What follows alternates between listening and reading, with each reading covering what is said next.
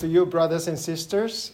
I'd like to tell you a story about a young girl. Her name is Priscilla.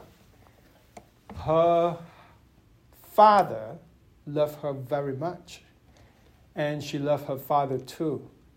She enjoyed, growing up, she enjoyed sweet fellowship with her father, especially when they walk in a garden near their house on this every Saturday morning. She just enjoyed. Now, eventually, she grew up to be a successful businesswoman. She was uh, working very hard to advance in her career, and uh, she became too busy to connect with her dad.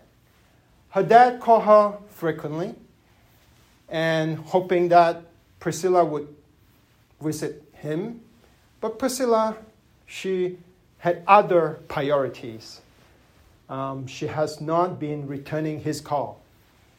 She is just too busy with life and work. And um, her relationship with her dad is not as close as before. She has not walked the garden for a long time. Um, her, relation, her fellowship with her dad has drifted away. How about you?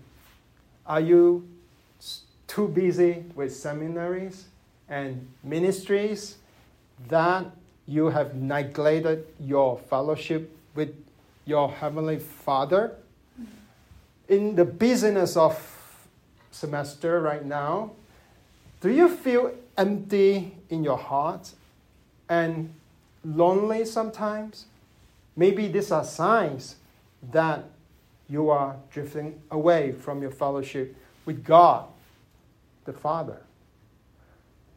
What can you do to renew your relationship, to renew your fellowship with God?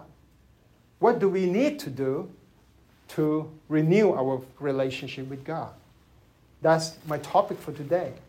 How do we renew our fellowship with God? How do we renew our fellowship with God? My text is 1 John chapter 1 verse 5 to 10. 1 John chapter 1 verse 5 to 10.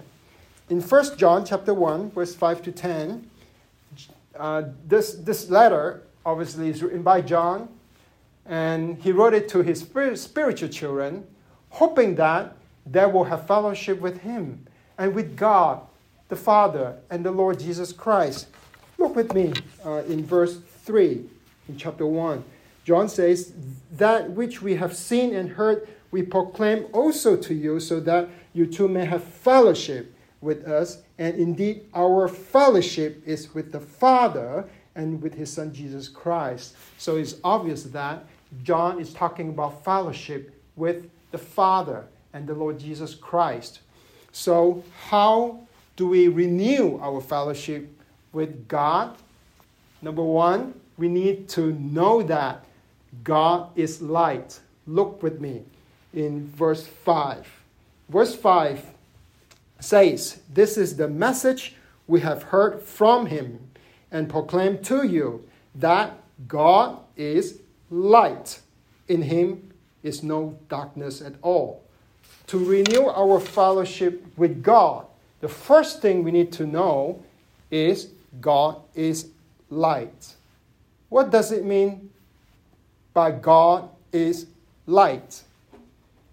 Well, it means God is holy. How do I know that? Well, John tells us that. Uh, he explained what he means in the second part of the first verse 5 in him there is no darkness john said in god there is no darkness at all god is absolutely pure he is holy he is holy john later on in chapter 2 verse 20, uh, chapter 2 verse 20 he called god the holy one god is holy john picked up all, out of all characters of God, he chose the holiness of God when he talks about fellowship with God. Therefore, we need to know our God is holy God. He is light. He is holy, In Him, there's no darkness. John, when he wrote um, Revelation, he revealed to us that in heavens there are living creatures that sing to the holy God and they're saying, Holy, holy, holy, Lord God Almighty. So, to renew our relationship with God, we need to know God is light, God is holy. In Him, there is no darkness. Let me illustrate this to you. I like to, I brought my son, Isaac, you, some of you met him, and uh, we brought him to this place called a McDonald Conserva- Observatory in West Texas. Uh, this place houses one of the largest telescope in the entire United States. It's great. We joined their sun viewing program. Uh, so we, uh, we, there was an expert that showed us through a telescope expanded on the screen the sun. And the sun was so bright, if you look at it directly, we will be blinded. They have to put in special filters on the telescope. Now, the sun, uh, I thought I knew the sun. I know it was light, it was bright, but that experience expanded my, ex, uh, my understanding of, of, of the sun. Um, and, uh, uh, and, and I discovered something I never knew. Do you know that the sun has dark spots?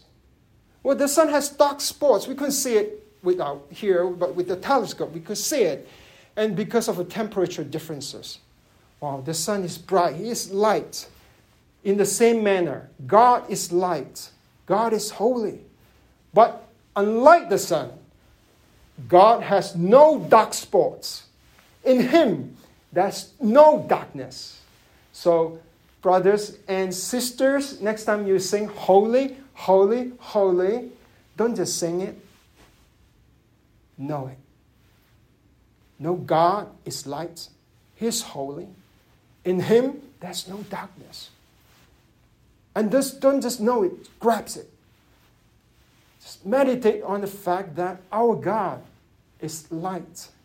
He is holy. In Him, there's no darkness. That's the first point. We need to know God is light in order to renew our fellowship with God. Second point, what else do we need to do? We need to walk in the light. Let's look at the text with me. In verse 6 and 7, if we say we have fellowship with Him while we walk in darkness, we lie and do not practice the truth. But if we walk in the light, as He is in the light, we have fellowship with one another. And the blood of Jesus, His Son, cleanses us from all sin. Now, if you say you have fellowship with God and you walk in darkness, what does it make you? John called you a liar. Don't hit me because I'm just a preacher. I'm preaching the word of God. God say, if we say, I have fellowship, I'm having fellowship with God the Father, but we are walking in darkness, we are liars. Now, what will happen if we walk in the light? Now, first of all, what does it mean by walk in the light? It means walking with God. How do I know that? Because the text says in verse 6 if we say we have fellowship with God while we walk in darkness, we lie, you know, verse 7. But if we walk in the light, as He is, God is in the light. You walk in the light, God is in the light, you're walking with God. Now, what does walking with God means? Well, it means we are having a lifestyle of holiness in obedience to His truth, His word, by living in His presence by walking with God who is holy, who is light. Now, what will happen when we walk in the light? What will happen to our life if we walk in the light? Well, two things will happen according to John. First thing, we will have fellowship with one another. Verse 7 we will have fellowship with one another. Some commentators think this is about fellowship with God the Father, we with God the Father and Jesus. And some commentators think this is fellowship between Christians. Well, what do you think? I think John might mean both because in verse 3, when he talks about fellowship, he talks about fellowship with him and with God. So, um, when we walk in the light, we will uh, walk with God, we will have fellowship with God. And we, when we obey God's word, we will love each other. Like John said later on in his epistle, love your brothers as if God, how Christ loved us. We will have fellowship with each other. Let me, uh, so in, in order to, uh, to renew your, uh, your fellowship with God, you need to walk in the light. Now, let me illustrate this to you. I like to bring my son to hiking now you see a pattern. I just like to spend time with my son. That's what father does. Um, I brought him recently to the great Rocky Mountain. We, me and my wife, we hiked one of the most beautiful trails that I've ever hiked in my life. It's called the Chasm Lake Trail. Chasm Lake Trail, have you been there? It's beautiful. You have to go there. You have to go there. It's beautiful is at 9,400 feet elevation at the top. And it's beautiful, but also very dangerous. So I told my son, Isaac, son, you have to walk with me. Don't walk alone. And we have to walk in light, sunlight. Before it gets dark, it will be very dangerous. Now, my son, and you have seen him, is young, active. He walked like much faster than I, and he disappeared. We were so worried about him. He is alone at thousand feet high in the mountain, and he is not with me, not walking with me. We broke our fellowship. Well, thank God we found him finally. I, I went here for, first of all, I scolded him. What are you thinking? But then I hugged him. I'm so glad I found him. I we established our fellowship again. We re- renew our fellowship. You see, to have a renew your fellowship with God the Father, you need to walk in the light because He is in the light. So if you walk in the light, you'll be you, you need to live in holiness, right? God is holy.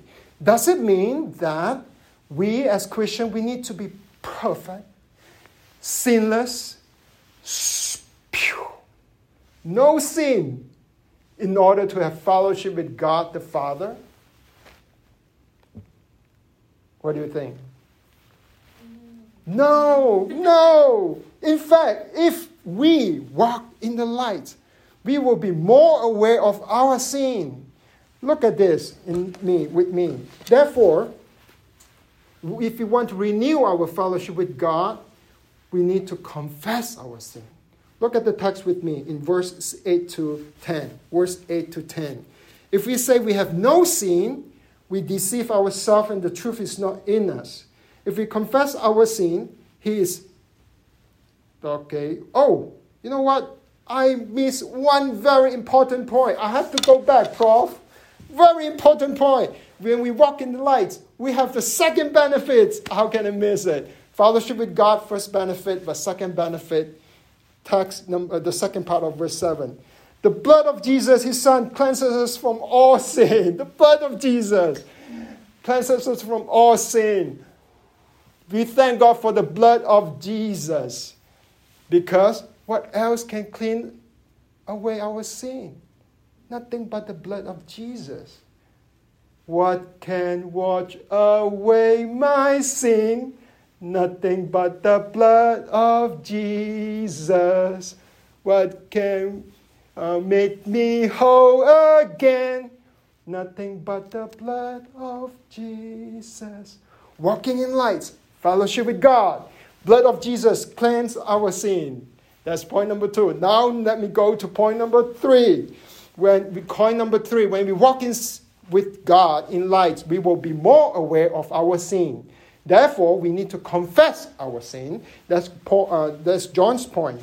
John said that if we confess our sin, he is faithful and just to forgive us our sin and to cleanse us from all unrighteousness. Verse 9. if we confess our sin, He is faithful and just. What does faithful means? It means God is trustworthy. It means God is uh, something we can depend on. He is going to keep His promise. We know that the blood of Jesus is going to cleanse our sin. Now, what does it mean by just? It means God demands righteousness. He demands justice for sins that we committed in our life, even when we are in seminary. God is faithful, He is just. Now, what does it mean by all righteousness? Let me tell you a secret. It means all righteousness. All righteousness. No matter what sin you have committed, the sins against your parents, sins against your friends, sins against God Himself, the blood of Jesus is going to cleanse all your sins. God is faithful, He is just. He is going to forgive our sins and cleanse us from all unrighteousness when we confess our sin. So, to renew our fellowship with God, we need to confess our sin. Let me illustrate this for you. Think about a super washing machine that is free. A super washing machine, it can wash away any dirt, uh, wash it away, completely clean. It is free, unlike the washing machine in our dome, which is expensive. It's free. You don't have to put in money. It's free. But you do need to put in your dirty laundry in there. Just in the similar manner, we don't have to pay for uh, forgiveness of our sin. You know why? Because, because Jesus has paid it all. Jesus has paid it all. Don't you love the song? Jesus paid it all, all to him I owe. Sin has left a ransom stain. He watched it white as snow. Jesus paid it all. But just like we need to put in dirty laundry into the laundry machine, we need to confess our sin. When was the last time you confessed your sin to God? Is it last week? Is it last month? Is it last year? How frequent do you confess your sin? Is it weekly, monthly, annually? One time when you trust in Jesus? May I make a suggestion to you to include confession of your sin? to our holy God in your daily routine, like in your devotional time. Now, if you don't have a devotion time, maybe it's good to stop that. But when you spend time with God, ask God, Father, show me what I've sinned against you recently. And maybe God will show you that you, you did something or spoke some words that hurt people or you have some pride in your heart. Ask God, forgive me. God is faithful, He is just, He will forgive your sin. Remember Priscilla? One Saturday morning, she finally called her dad. She said, Dad, I'm so sorry. I have not returned your calls. Will you forgive me? Her dad replied, Sure, honey. Why do you come over and have some fellowship with me? So she drove across town, have great lunch, great fellowship with her dad. They went out and walked in that beautiful garden near the house. She renewed her fellowship with her father. So, brothers and sisters, what do we need to do to renew our fellowship with God? We need to know that God is light, He is holy. And we need to walk in the light because God is in the light. And we need to confess our sin. God is faithful, He is just, He will forgive your sin and cleanse all your unrighteousness. Thank you. God, thank you for your love to us. Thank you for your blessed, the blood of Jesus. In Jesus' name I pray. Amen.